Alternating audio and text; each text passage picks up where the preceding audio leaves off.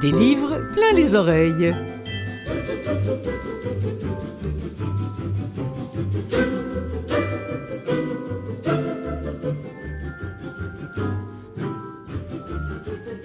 Bonjour et bienvenue à toutes et à tous à cette émission qui, vous le savez, ne se consacre qu'aux livres audio nouvellement sortis ou pas d'ailleurs. Cette semaine, euh, tout d'abord ici au Québec, une nouveauté chez VVLA, euh, Visez-Voix Livre Audio, Les Grands Chavirements de Lynn Vanier, lu par Maud Roberge Dumas. Ensuite, direction l'univers 2, Victor Hugo, avec d'abord Hugo, lu par lui-même. Oui, évidemment, c'est de l'insolite, mais c'est très très bien fait. Vous allez l'entendre. Et puisqu'on est dans du Victor Hugo, écoutons du Victor Hugo, extrait de Les derniers jours d'un condamné à mort, lu par Bernard Métro. Ensuite, départ en Italie, avec son univers apparemment effrayant, Dixit Roberto Saviano, victime de la censure politique dans ce pays.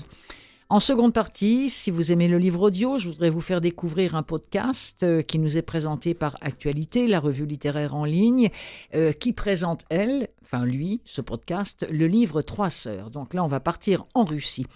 Euh, quoi d'autre? Ah oui, les œuvres, beaucoup d'œuvres d'Alexandre Dumas ont été mises aux enchères récemment et je me suis demandé, mais quelles œuvres de ce génie avaient été enregistrées? Hmm, Hugo et Alexandre Dumas, amis et rivaux dans la même émission. Je ne l'ai pas forcément fait exprès, hein, mais je suis bien fier de ce coup-là. non, c'est vrai, je ne l'ai pas fait exprès, c'est arrivé comme ça. Bon. Et puis enfin, bah, des nouveautés seront à l'honneur. On ira lire Einstein à la plage, pourquoi pas, et un livre de Rebecca Ligieri, Il est des hommes qui se perdront toujours. Ah, tout un programme. Hein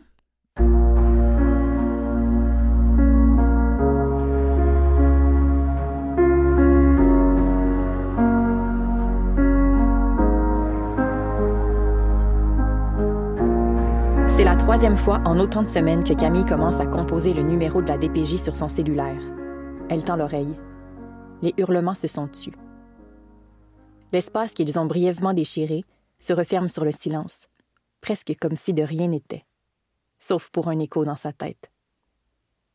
L'index de Camille reste suspendu dans les airs à quelques millimètres du clavier virtuel. Si elle va au bout de son appel, ce sera son cinquième signalement, dans le même dossier, en six mois. Elle entend déjà l'intervenante sociale de garde pousser un soupir excédé avant de commencer son questionnaire de dépistage. Formaté, obligé. Nom de l'enfant? Adresse? Nouveaux éléments ajoutés? Juste du criage, comme d'habitude. Du gros criage. Qu'attend la DPJ pour agir? On fait de notre mieux, madame, répliquerait sèchement la fonctionnaire. Camille la voit comme si la dame était devant elle. Vexée, bec pincé, épaule écouraidie devant la critique. Attendez-vous qu'il se fasse massacrer? riposterait Camille. Comme tant d'autres enfants signalés à vos bons services? Ce serait un coup bas. Camille le sait. Elle le dirait quand même. Elle tape quelques touches sur le clavier de son téléphone.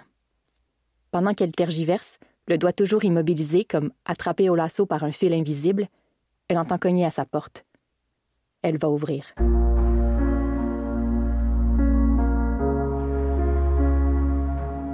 La voix de Maud Roberge Dumas lisant Les grands chavirements de Lynn Vanier. Lynn Vanier, c'est, elle, est, elle est psychiatre depuis 1988. Alors, vous ne serez pas surpris d'apprendre que euh, c'est la vie quotidienne avec ses, embûches, avec ses sentiments bouleversants qui l'inspirent. Euh, ça passe par l'intimidation, la mort, euh, la fugue, les sectes, des, des sujets tous aussi poignants euh, les uns que les autres, mais des livres qui finissent toujours sur une note d'espoir. Euh, en avril 2008, elle a gagné, euh, Vanier, le prix littéraire de la ville de Québec dans le volet jeunesse pour Les Anges cassés, édité chez Pierre Tisser en 2007. Et en 2018, elle a remporté le prix de la création littéraire visant à promouvoir l'œuvre d'un écrivain de la ville de Québec pour son roman La fille désaccordée, publié chez Pierre Tisser également en mars 2017. Là, elle nous offre un livre dont on dit qu'il est éblouissant, touchant, parfumé d'une magnifique euh, humanité. On est en Gaspésie avec Camille Aubry qui habite euh, euh, la ville de Québec où en fait elle est originaire de Gaspésie mais elle habite à Québec, Camille Aubry. Euh, elle complète à 25 ans un, doctorat en psychologie. Elle est hantée par un, drame familial qui est survenu neuf ans plus tôt. Camille, qui soulage les souffrances de ses patients psychiatriques tout en tentant de réparer son propre traumatisme, et survient tout d'un coup dans sa vie son jeune voisin qui est Léo, et c'est l'extrait que je vous propose d'entendre de ce livre à nouveau, donc deuxième extrait, Les grands chavirements de Lynn Vanier. Peux-tu faire mes devoirs chez vous? Saint-Clair Léo? Mon père est encore sous. Il est pas du monde. C'est lui qui te criait dessus, juste là? Oui. Pourquoi? Il n'y a plus de cigarettes. Il peut que j'aille en acheter au dépanneur. Il me croit pas quand j'ai dit que Mme Nguyen veut pas m'en vendre. Il dit que je suis rien qu'un gros lâche paresseux. Il t'a frappé? l'interroge Camille. Non. Il a essayé, mais il n'y a pas de bisou quand il est trop pacté, lui répond l'enfant avec un petit sourire qui révèle une fossette dans sa joue gauche et un trou dans la rangée de ses dents du haut. Il a cogné dans le mur, tellement fort qu'il a dû se casser la main. L'enfant secoue la tête, dépassé par la stupidité des grands. Et ta mère? Elle est pas là? Non, anyway, je peux-tu rentrer? Sinon, il va falloir que j'aille à la bibliothèque. C'est pas loin, mais ça me tente pas pantoute. Il fait froid, je vais attraper la grippe. En plus, on dirait qu'il va avoir une tempête. Camille jette un regard derrière elle, par la fenêtre de son petit salon. La neige tourbillonne dans la lumière du lampadaire. Météo Média a vu juste. Une bonne bordée se prépare. Et Léo n'a que ses espadrilles délacées et un hoodie troué au coude. Le Snoro savait bien qu'elle le laisserait entrer chez elle. Ben oui, Léo. Viens donc. Le garçon se dépêche de se faufiler dans l'appartement de Camille. Avec les adultes, on ne sait jamais. Une seconde, c'est de bonne humeur, la seconde d'après, ça crie au meurtre. Pas de chance à prendre. En soupirant, Camille referme la porte. Bye bye la soirée tranquille à lire avec Luna sur les genoux. Y où ton chat s'informe Léo. Sentant qu'on parle d'elle, mademoiselle Luna s'approche et se frotte aux jambes du jeune garçon. À même, déclare l'enfant, ravi. Camille n'a pas le cœur de le détromper en lui disant que la chatte dépose plutôt son odeur sur lui pour l'identifier comme un objet familier de son environnement. Mais bon, en étirant un peu, il s'agit bien d'une forme d'amour félin. Tout le monde t'aime, Léo. Enfin, presque tout le monde, songe Camille, en repensant au hurlement de l'appartement du dessus.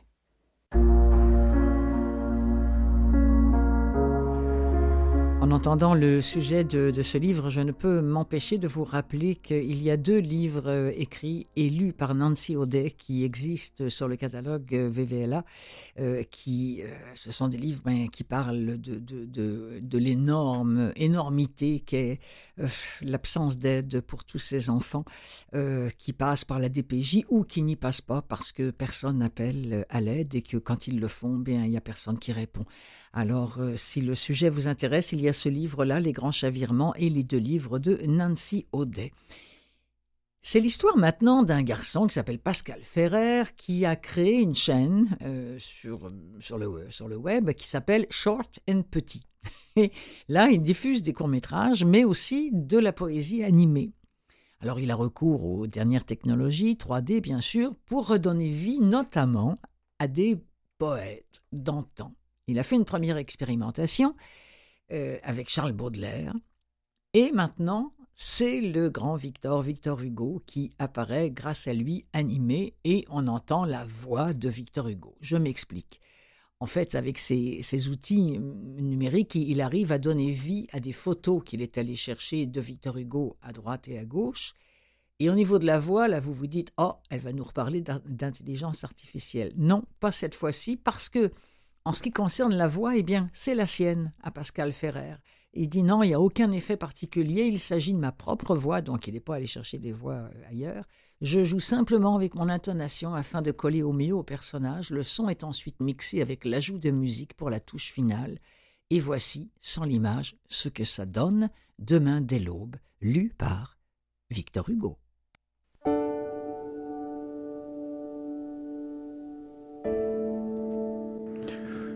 Demain, dès l'aube, à l'heure où blanchit la campagne, je partirai.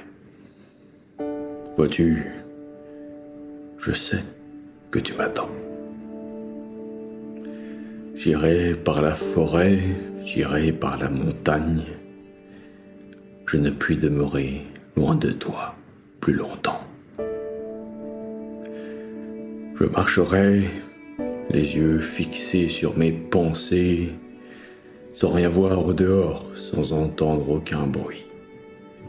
Seul, inconnu, le dos courbé, les mains croisées, triste, et le jour sera pour moi comme la nuit. Je ne regarderai ni l'or du soir qui tombe, ni les voiles au loin descendant vers Harfleur. Et quand j'arriverai, je mettrai sur ta tombe un bouquet de houverts et de bruyères en fleurs.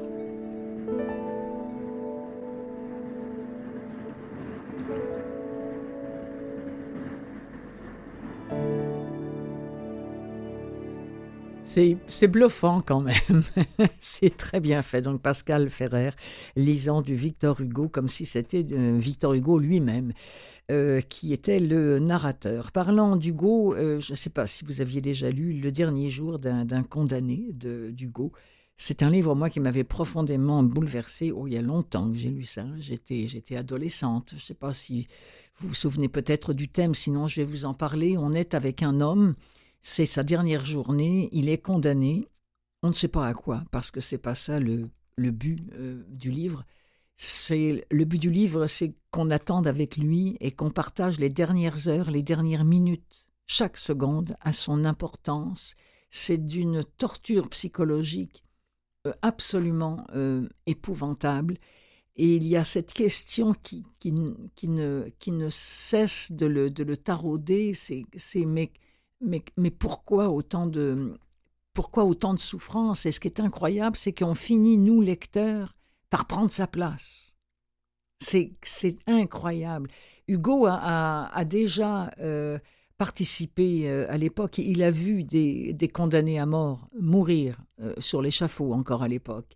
Et il a condamné terriblement de telles pratiques il a même jeté l'opprobre sur, sur, tout le peuple qui, qui vient assister à cela, en fait, comme on vient à un spectacle. Et euh, à l'époque, le, le, fait qu'il il, il, s'insurge contre cette pratique euh, terrible, eh bien, ça a donné lieu à des, à, des réactions euh, venant de Jaurès, Dostoïevski, Camus, euh, qui se sont tous, euh, qui, sont tous rentrés dans les, empreintes de, Hugo en disant mais il faut que ça cesse. À l'époque, il n'y a, qu'au Portugal et dans un autre pays où la peine de mort a été abolie et grâce à Victor Hugo et à ce livre, eh bien, on a vu d'autres pays abolir euh, à leur tour la, la peine de mort. Je vous en propose un extrait du dernier jour d'un condamné. C'est sublimement lu, comme toujours, par Bernard Métro.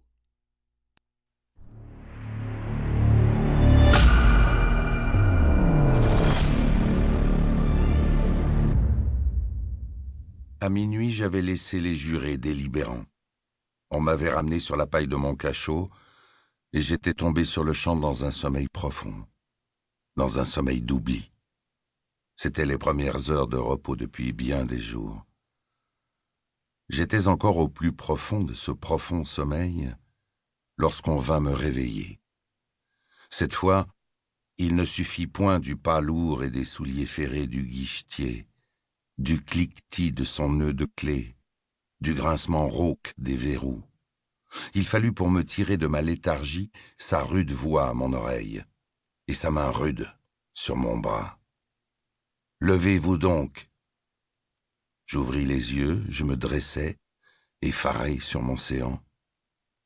En ce moment, par l'étroite et haute fenêtre de ma cellule, je vis au plafond du corridor voisin seul ciel qu'il me fut donné d'entrevoir, ce reflet jaune où des yeux habitués aux ténèbres d'une prison savent si bien reconnaître le soleil. J'aime le soleil. Il fait beau, dis-je au guichetier. Il resta un moment sans me répondre. comme ne sachant si cela valait la peine de dépenser une parole. Puis avec quelque effort, il murmura brusquement. C'est possible. Je demeurais immobile, l'esprit à demi endormi, la bouche souriante, l'œil fixé sur cette douce réverbération dorée qui dit après le plafond. Voilà une belle journée, répétai-je. Oui, me répondit l'homme. On vous attend. Ce peu de mots, comme le fil qui rompt le vol de l'insecte, me rejeta violemment dans la réalité. Je revis soudain, comme dans la lumière d'un éclair, la sombre salle des assises, le fer à cheval des juges chargés de haillons ensanglantés, les trois rangs de témoins aux faces stupides, les deux gendarmes aux deux bouts de mon banc, et les robes noires s'agitaient, et les têtes de la foule fourmillaient au fond, dans l'ombre, et s'arrêtait sur moi le regard fixe de ces douze jurés qui avaient veillé pendant que je dormais. Je me levai, mes dents claquaient, mes mains tremblaient, et ne savais où trouver mes vêtements. Mes jambes étaient faibles. Au premier pas que je fis, je trébuchai, comme un portefeuille trop chargé. Cependant je suivis le geôlier. Les deux gendarmes m'attendaient au seuil de la cellule. On me remit les menottes. Cela avait une petite serrure compliquée qu'ils fermèrent avec soin. Je laissai faire. C'était une machine. Sur une machine, nous traversâmes une cour intérieure. L'air vif du matin me ranima. Je levai la tête. Le ciel était bleu. Et les rayons chauds du soleil, découpés par les longues cheminées, traçaient de grands angles de lumière au fait des murs hauts et sombres de la prison. Il faisait beau, en effet. Nous montâmes un escalier tournant en vis. Nous passâmes un corridor, puis un autre, puis un troisième. Puis une porte basse s'ouvrit. Un air chaud, mêlé de bruit, vint me frapper au visage. C'était le souffle de la foule dans la salle des assises. J'entrai.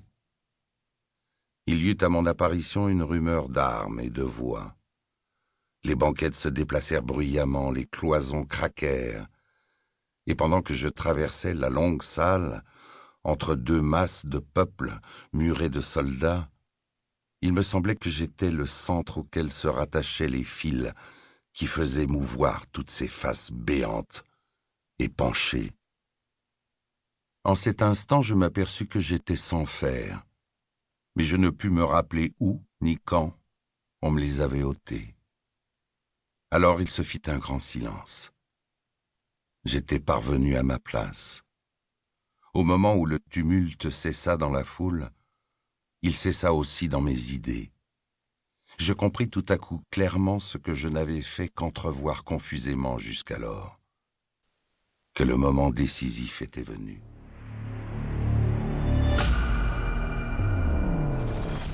Le dernier jour d'un condamné de Victor Hugo, lu par Bernard Métro. Si vous me le permettez, à ce moment de l'émission, j'aimerais qu'on écoute une chanson, oui, d'autres mots de Victor Hugo, interprétés par Philippe Noireau. Écoutez bien.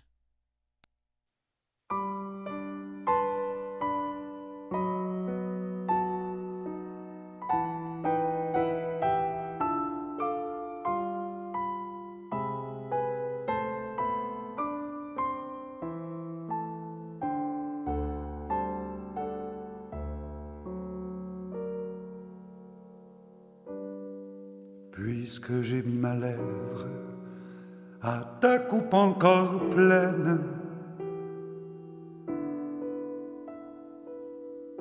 Puisque j'ai dans tes mains posé mon front pâli,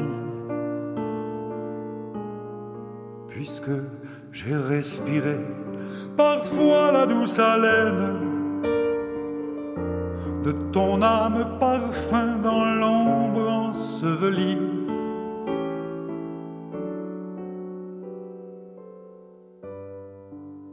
qu'il me fut donné de t'entendre me dire les mots où se répand le cœur mystérieux. Puisque j'ai vu pleurer, puisque j'ai vu sourire, ta bouche sur ma bouche et tes yeux sur mes yeux.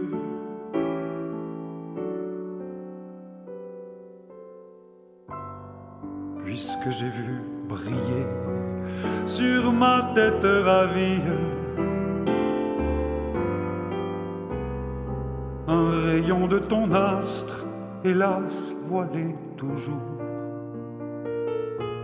Puisque j'ai vu tomber dans l'onde de ma vie une feuille de rose arrachée à tes joues.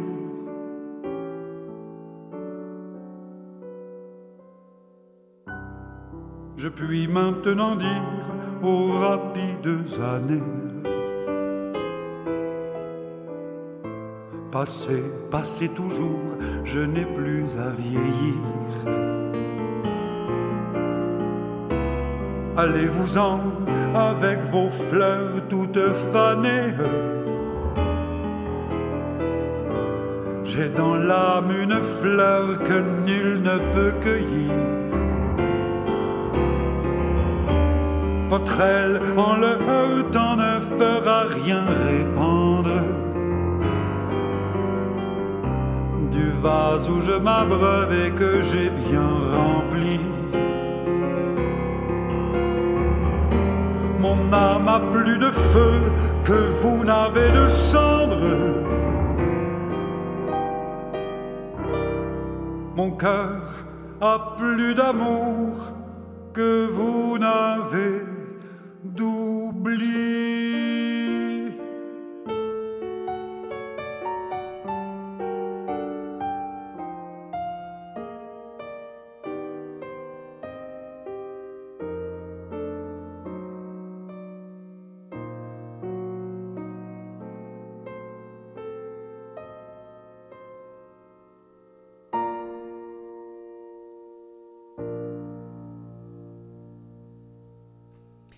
Quelle interprétation de Philippe Noiroux, mais quel texte aussi. Mon âme a plus de feu que vous n'avez de cendre. Oh là là là là là là. Bon, allez, on referme l'épisode Victor Hugo et on s'en va en Italie où euh, Roberto Saviano dit que ce pays est un pays effrayant euh, Saviano euh, terrorise la télévision publique, bah, qui le lui rend bien, je dois dire, puisque la RAI, euh, qui, est la, qui, est la, télévision publique là-bas, a annulé le programme du journaliste et auteur du best-seller Gomorrah. Ça, c'était une série et quatre épisodes avaient déjà été enregistrés, imaginez, avec une diffusion prévue pour novembre. Et ils ont décidé qu'ils enlevaient ça. Le journaliste dit qu'évidemment c'est une, c'est une décision euh, politique, mais Lara dit non, non, non, pas du tout, c'est, c'est, ça, ça va plus dans notre lignée actuelle, non, non, euh, bon. Et c'est ce qui est fou, c'est que lorsque le livre euh, a été écrit, à l'époque, il n'était pas du tout question d'en faire une série ou quoi que ce soit. On est dans les milieux, on est dans le milieu de la, mafia. Hein. Lui, lui, c'est un, journaliste vraiment spécialisé là-dedans. Depuis 16 ans, d'ailleurs, il a euh, à sa porte et chez lui un garde du corps, ce type-là. Donc, euh, la mafia lui en veut énormément. Hein. C'est, pour vous dire à quel point c'est un, un journaliste et un auteur influent. Eh bien, dans, au tout début du livre, vous allez l'entendre d'ailleurs, euh, Saviano justifie déjà ses choix d'entrée de jeu bien avant euh, qu'on imagine en faire une série. C'est intéressant d'écouter un extrait, c'est ce que je vous propose maintenant de Dans l'Empire de la Camorra, extrait de Gomorra de Roberto Saviano.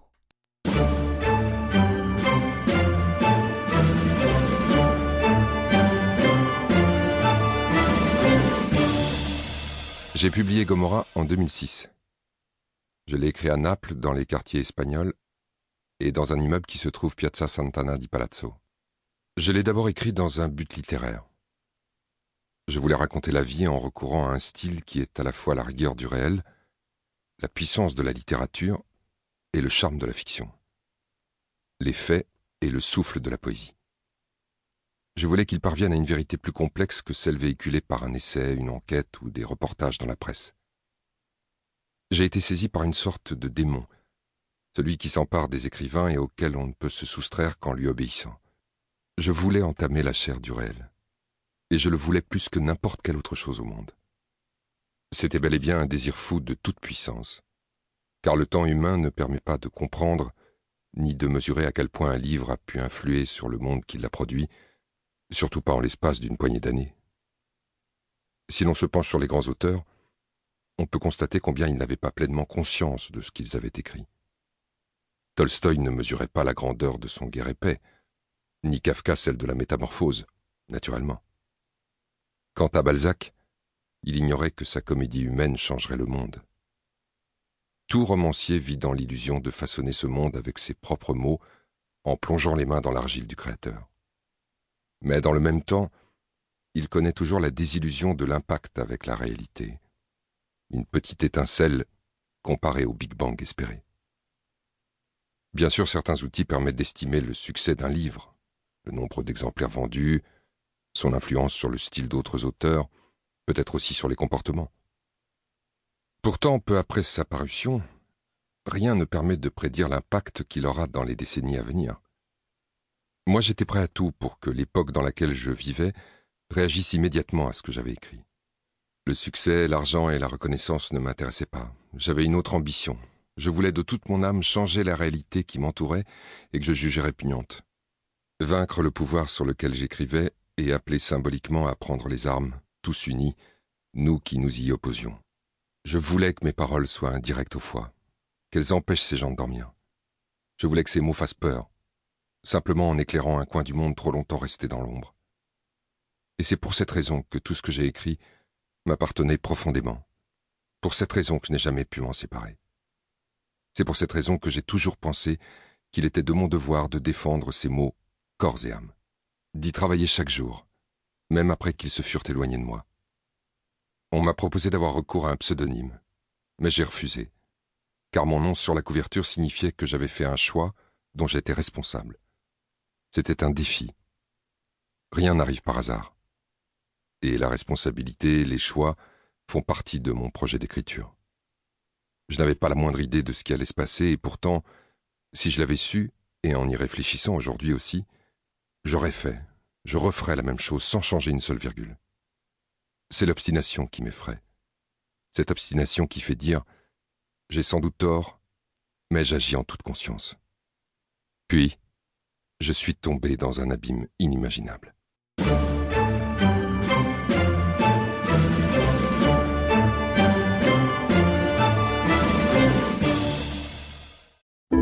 Des livres plein les oreilles, seconde partie.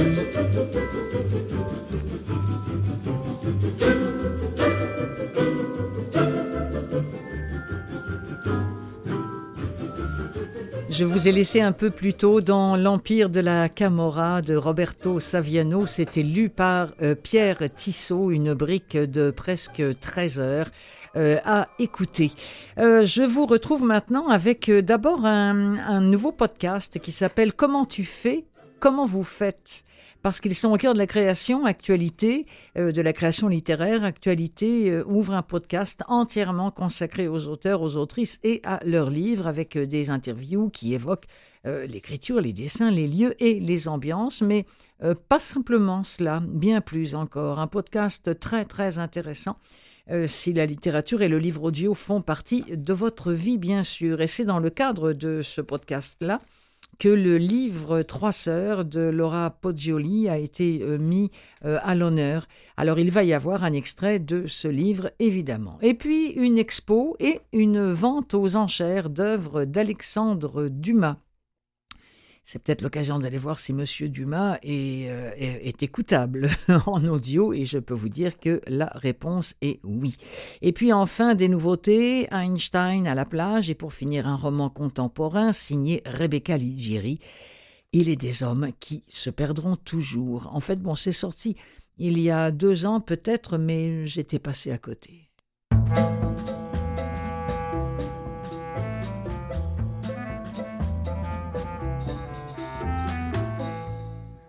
Alors, l'actualité, le magazine littéraire en ligne qui, qui s'écrit avec deux L, euh, avec deux T d'ailleurs, euh, devrais-je dire, va faire aussi dans le son en proposant un, podcast avec un drôle de titre. Comment tu fais, fais euh, comme l'a fait, comme l'a fait Clochette, et comment vous faites Faites comme, comme les fêtes de Noël ou les anniversaires? Laura Poggioli euh, remonte sur, euh, elle remonte le, temps euh, sur une période d'à peu près 11 ans. Sur la période qui a conduit au, parricide de, de, des sœurs Kachatourian qui ont tué leur père. elle entre dans l'intimité de cette famille, dans, dans l'enfer de la vie des sœurs Kachatourian. Euh, c'est écrit avec beaucoup d'empathie, beaucoup de, sensibilité. Euh, elle décrit la, sensation euh, de ces de ces délitements, vous savez, insidieux qui gagnent l'âme et le corps de ces enfants qui deviennent des, jeunes filles. Elle décrit aussi leur arrachement très lent aux certitudes de l'enfance, ainsi que leur combat pour affronter les sévices physiques psychologique et sexuelle infligée par le père, progressivement on perçoit la, la mécanique tragique qui a déclenché le passage à l'acte, autrement dit le passage au meurtre. Et c'est aussi évidemment un livre qui permet de tirer un peu plus les fils sur la société russe contemporaine parce qu'elle connaît bien la Russie, euh, Laura Poggioli. Euh, c'est une Française qu'on pourrait qualifier de, de, russophone. Elle est amoureuse de la, de la culture russe. Elle a vécu euh, à Moscou. Et elle éclaire, loin des clichés, plein de choses qu'on ignore un peu sur la Russie. L'affaire, vous savez, des sœurs Kachatourian, elle est toujours en cours judiciaire. Hein. C'est pas fini ça. Elle a enflammé littéralement la Russie. Elle est devenue le symbole des violences domestiques faites aux femmes. Euh, écrit un, lecteur de, ce livre-là. Euh, les questions sont les suivantes. Les violences subies donnent-elles le droit de se soustraire à la loi? Leur acte est-il de la légitime défense? Le pays s'est violemment divisé sur la question, d'autant que juste avant ce parricide, il y a eu une réforme législative qui a été appuyé par les ultra-conservateurs et l'Église orthodoxe, a largement dépénalisé les violences domestiques. Imaginez. D'autant qu'en 2021, la Douma a validé un amendement sur la diffamation, rendant passible de cinq ans de prison des accusations portées par des victimes d'abus sexuels. Incroyable, mais vrai. Voici un extrait de Trois sœurs de Laura Poggioli, lu par Clara Brachtman.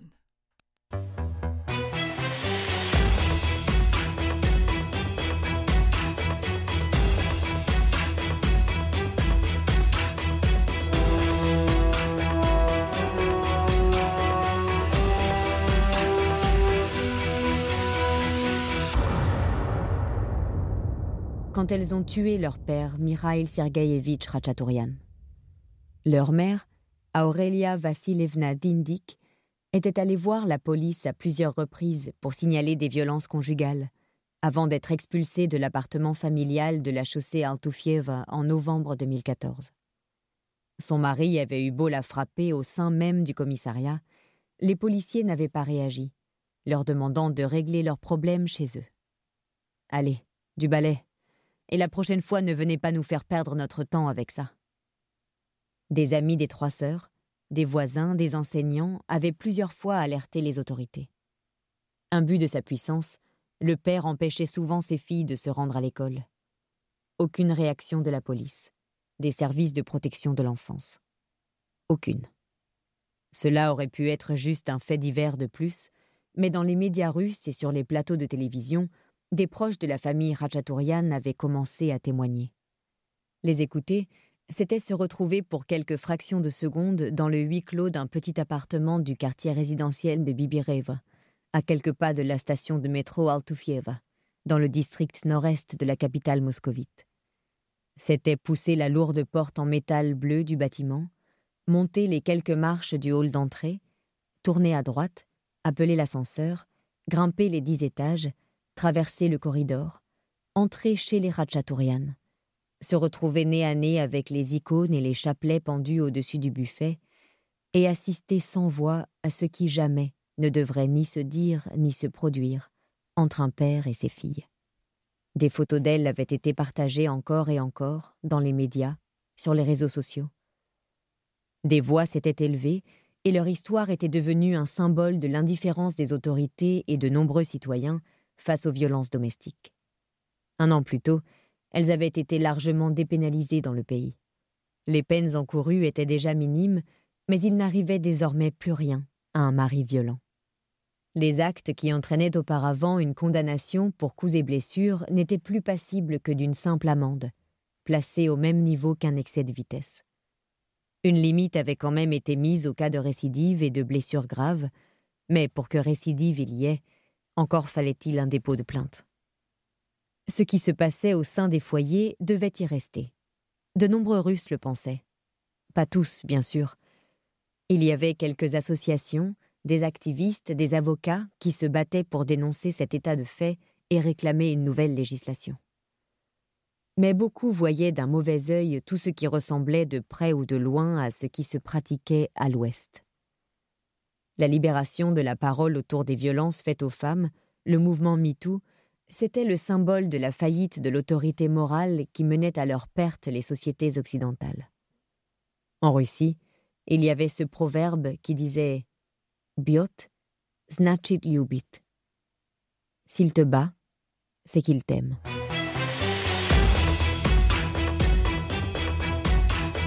Voilà un extrait de Trois sœurs de Laura Pozzioli lu par Clara Brachtmann. Alors, Alexandre Dumas, pourquoi avoir envie comme ça de sauter du coq à l'âne et, de vous parler d'Alexandre Dumas parce que c'était en septembre dernier, il y a eu euh, en France une, une vente d'une collection qui pour le moment avait été jalousement gardée par un, par un couple et ils ont décidé d'en faire une exposition euh, et même une vente de ces œuvres, de, de toutes sortes de choses qui, a, qui auraient qui ont appartenu à Alexandre Dumas. C'est ainsi que euh, on a pu voir à cette occasion plus de 80 romans euh, écrits par Dumas, donc à la main, tout ça, on, a pu voir ça, mais aussi des pièces de théâtre, des contes, des nouvelles, des récits de voyage et même des essais.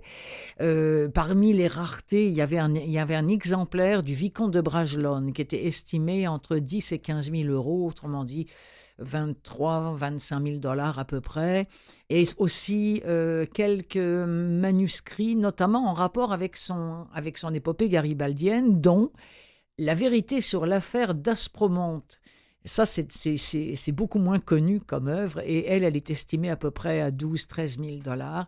Euh, il y avait aussi des livres monumentaux sur la, sur la gastronomie, euh, notamment. Euh, et euh, le dernier livre de Dumas, dont les bibliographes doutaient de, l'existence, mais qui existait bel et bien, donc il a été retrouvé, celui-ci euh, s'est vendu à peu près dans les 40 000 dollars. Et puis il y a aussi une version, une édition originale des, Trois Mousquetaires, en reliure de l'époque, s'il vous plaît, qui s'est vendu 23 000 dollars.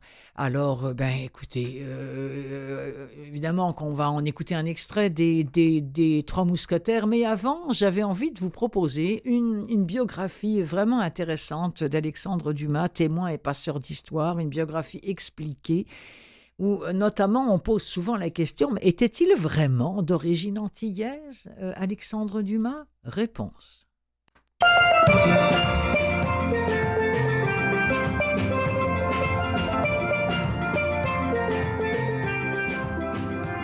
Pour commencer, on va aborder euh, que j'ai appelé le roman des origines de Dumas, pour mettre en relief le fait que sa naissance, finalement, est au croisement de l'histoire coloniale et de l'histoire révolutionnaire. La filiation d'Alexandre Dumas le rattache effectivement aux îles Caraïbes par son père et au terroir d'Île-de-France par sa mère. Son père, Thomas Alexandre, né en 1762 dans la colonie sucrière française de Saint-Domingue, il est l'aîné de quatre enfants naturels qu'ont eu ensemble le marquis Alexandre-Antoine David de la Pailleterie et son esclave concubine, Marie Cézette Dumas. Évidemment, le parcours extraordinaire de ce métis qui est devenu général de la République n'est pas l'objet de notre propos, mais il m'était impossible de ne pas l'évoquer rapidement, ne serait-ce qu'en raison de la place centrale que Dumas a toujours accordée dans son œuvre à ce père trop tôt perdu, et parce que le général Dumas laisse à son fils une geste héroïco-historique en héritage. Le parcours de Thomas Alexandre s'inscrit dans l'histoire des premières luttes pour l'émancipation des Noirs et la reconnaissance de leurs droits civiques.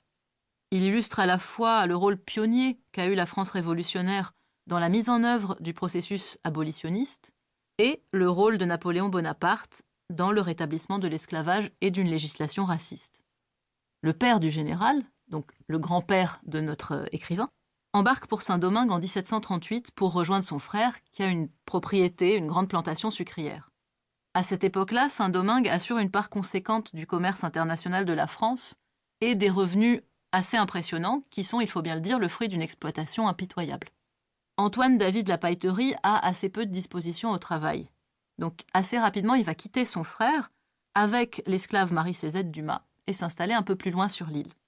Entre 1749, qui est le moment où il s'installe avec elle à Jérémie, et son retour en France en 1775, on croit savoir qu'il a vécu maritalement avec la mère de ses quatre enfants, et on est assez sûr de la préférence qu'il a accordée à son aîné, le futur général Dumas.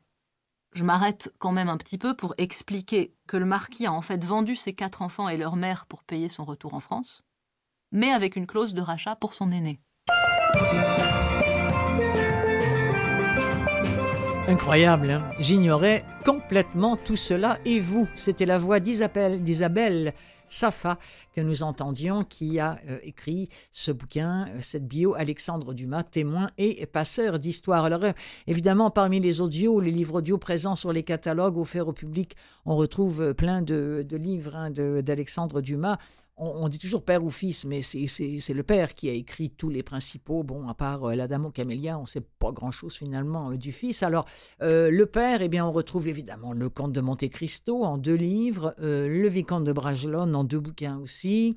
Euh, l'homme au masque de fer, euh, César, ça on connaît moins ça, mais c'était un passionné de, César et il a écrit tout un livre, euh, une bio sur la vie de, de, César, Alexandre Dumas, Le collier de la reine, qui nous amène bien sûr aux Trois Mousquetaires. Je vous propose la version la plus récente, enregistrée en mars 2023 et lue par Jacques Chambon.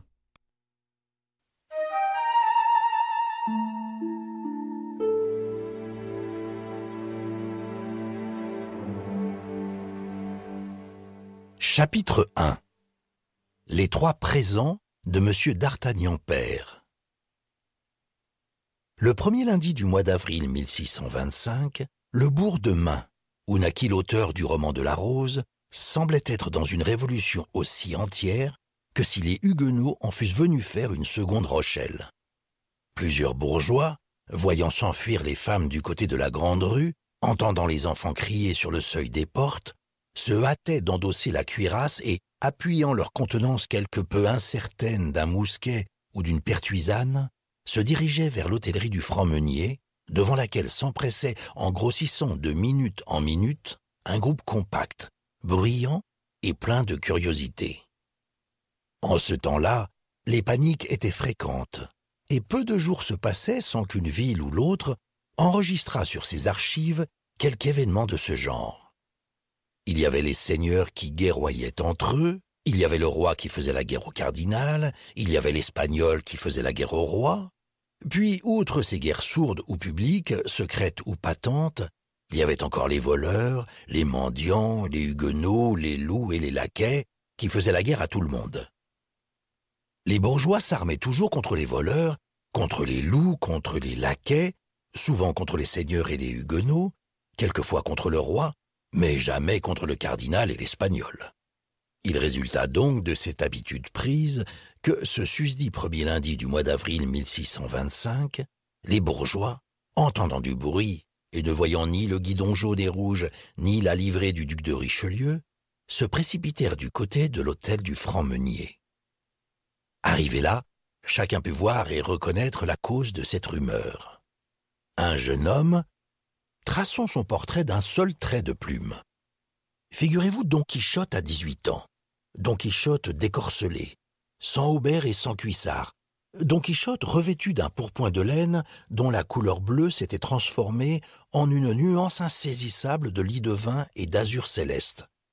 Visage long et brun, la pommette des joues saillantes, signe d'astuce, les muscles maxillaires énormément développés, indice infaillible auquel on reconnaît le gascon même sans béret, et notre jeune homme portait un béret orné d'une espèce de plume, l'œil ouvert et intelligent, le nez crochu mais finement dessiné, trop grand pour un adolescent, trop petit pour un homme fait, et qu'un œil peu exercé eût pris pour un fils de fermier en voyage, sans sa longue épée qui, pendue à un baudrier de peau, battait les mollets de son propriétaire quand il était à pied et le poil hérissé de sa monture quand il était à cheval.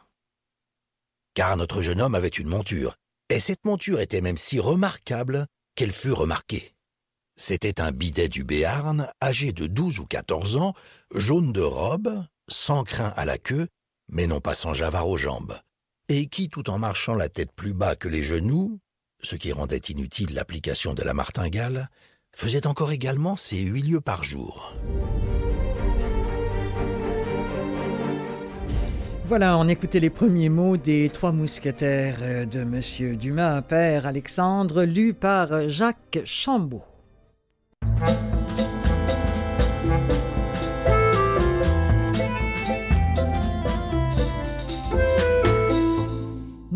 Une première pas forcément évidente, sauf si vous aimez beaucoup la physique et notamment la physique quantique et les théories d'Einstein qu'on vous propose de lire confortablement dans un transat avec un petit verre de rosé, vous faites bien ce que vous faites.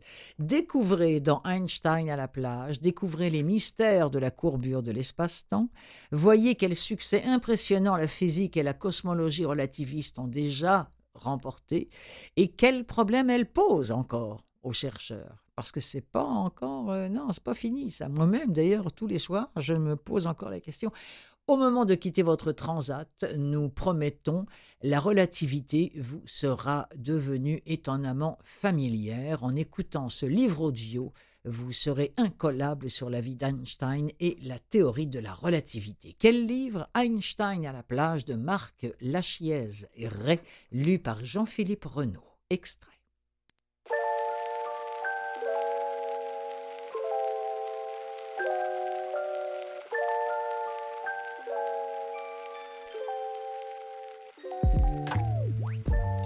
À la fin de l'année 1915, il achève enfin sa nouvelle théorie, la relativité générale, qui décrit cette interaction d'une manière radicalement nouvelle, entièrement géométrique, en intégrant les acquis de sa relativité restreinte de 1905.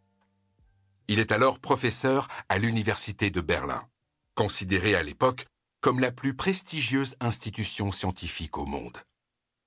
La publication de cette théorie en 1916, mais surtout sa première confirmation expérimentale le 29 mai 1919, lors d'une éclipse totale de Soleil, confère à Einstein une gloire mondiale. La presse et le public l'adorent à la fois pour son génie scientifique, son esprit rebelle, son air photogénique, ses boutades. En 1921, son voyage aux États-Unis suscite un accueil particulièrement enthousiaste. Les physiciens ont alors quelques difficultés à s'intéresser à la relativité générale. Elle se présente comme une théorie ardue et surtout apparemment éloignée de toute application concrète. Pourtant, dès 1917, Einstein l'applique à l'étude de l'univers dans son ensemble et fonde ainsi la cosmologie relativiste.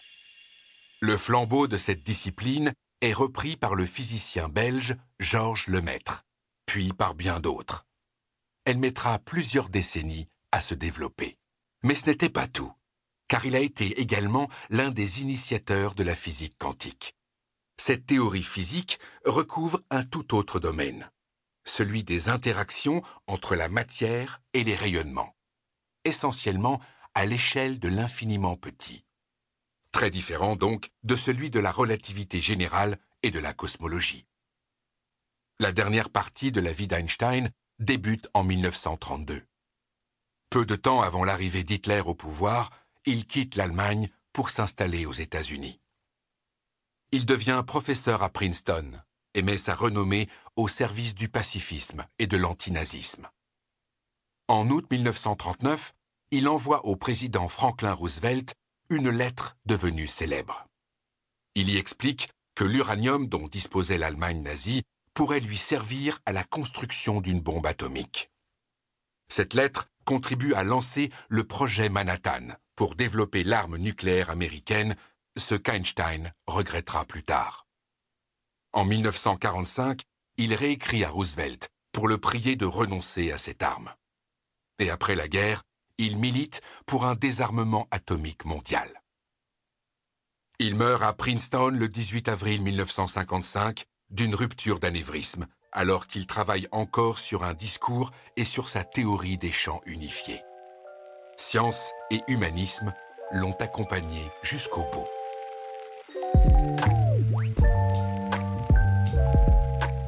Oui, c'est, quand même pas évident, hein, Einstein euh, à la plage. Mais enfin, écoutez, si le sujet intéresse, moi j'aime bien euh, aller dans, dans, plusieurs directions euh, différentes. Autre chose pour finir, de Rebecca Ligieri, Il est des hommes qui se perdront toujours. Je n'ai pas lu ce livre-là non plus. Dans ces cas-là, j'aime bien m'appuyer sur des avis de lecteurs parce que je préviens, c'est un roman noir. Et comme l'écrit ce lecteur, pour c'est, sur Babelio, le site, il écrit pour un roman noir, c'est un roman noir. Une célèbre chanson déclame qu'on ne choisit pas sa famille, qu'on ne choisit pas ses parents, qu'on ne choisit pas non plus les trottoirs de Manille, etc. Si je ne m'abuse, c'est du Maxime Le Forestier. Bref, euh, on en aura un bel exemple, dit ce lecteur, avec Karel, euh, sa sœur Hendrika, et le petit dernier, Mohan, qui sont trois enfants à avoir été littéralement décapités dès l'enfance, trois à qui on avait refusé tout épanouissement et toute floraison, trois à n'être rien ni personne. Euh, comment Karel pourra-t-il échapper à, la glu poisseuse qu'il lancèrent dans ses pièges tentaculaires en changeant de nom? Pourquoi pas? Euh, il, écrit ce, lecteur mettre nos pas dans les leurs va être un parcours éprouvant. Donc il prévient celui ou ceux qui vont écouter ce livre audio. C'est parfois presque insupportable. Un calvaire un chemin de croix. Rien ne vous sera épargné et on ne peut guère espérer souffler dans ce monde impitoyable. Il finit en disant âme sensible point de suspension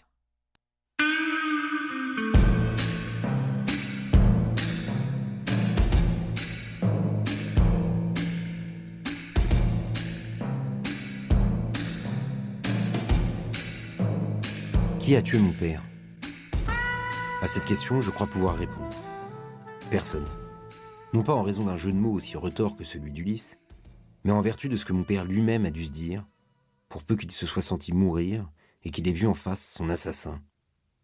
Car si personne n'a tué mon père, il n'en demeure pas moins qu'il a été assassiné et qu'il a connu une mort aussi violente qu'infamante, à deux pas de la cité où il avait passé l'essentiel de sa vie d'adulte, adossé à un tas de gravats dont émergeaient des bouts de ferraille difficiles à identifier.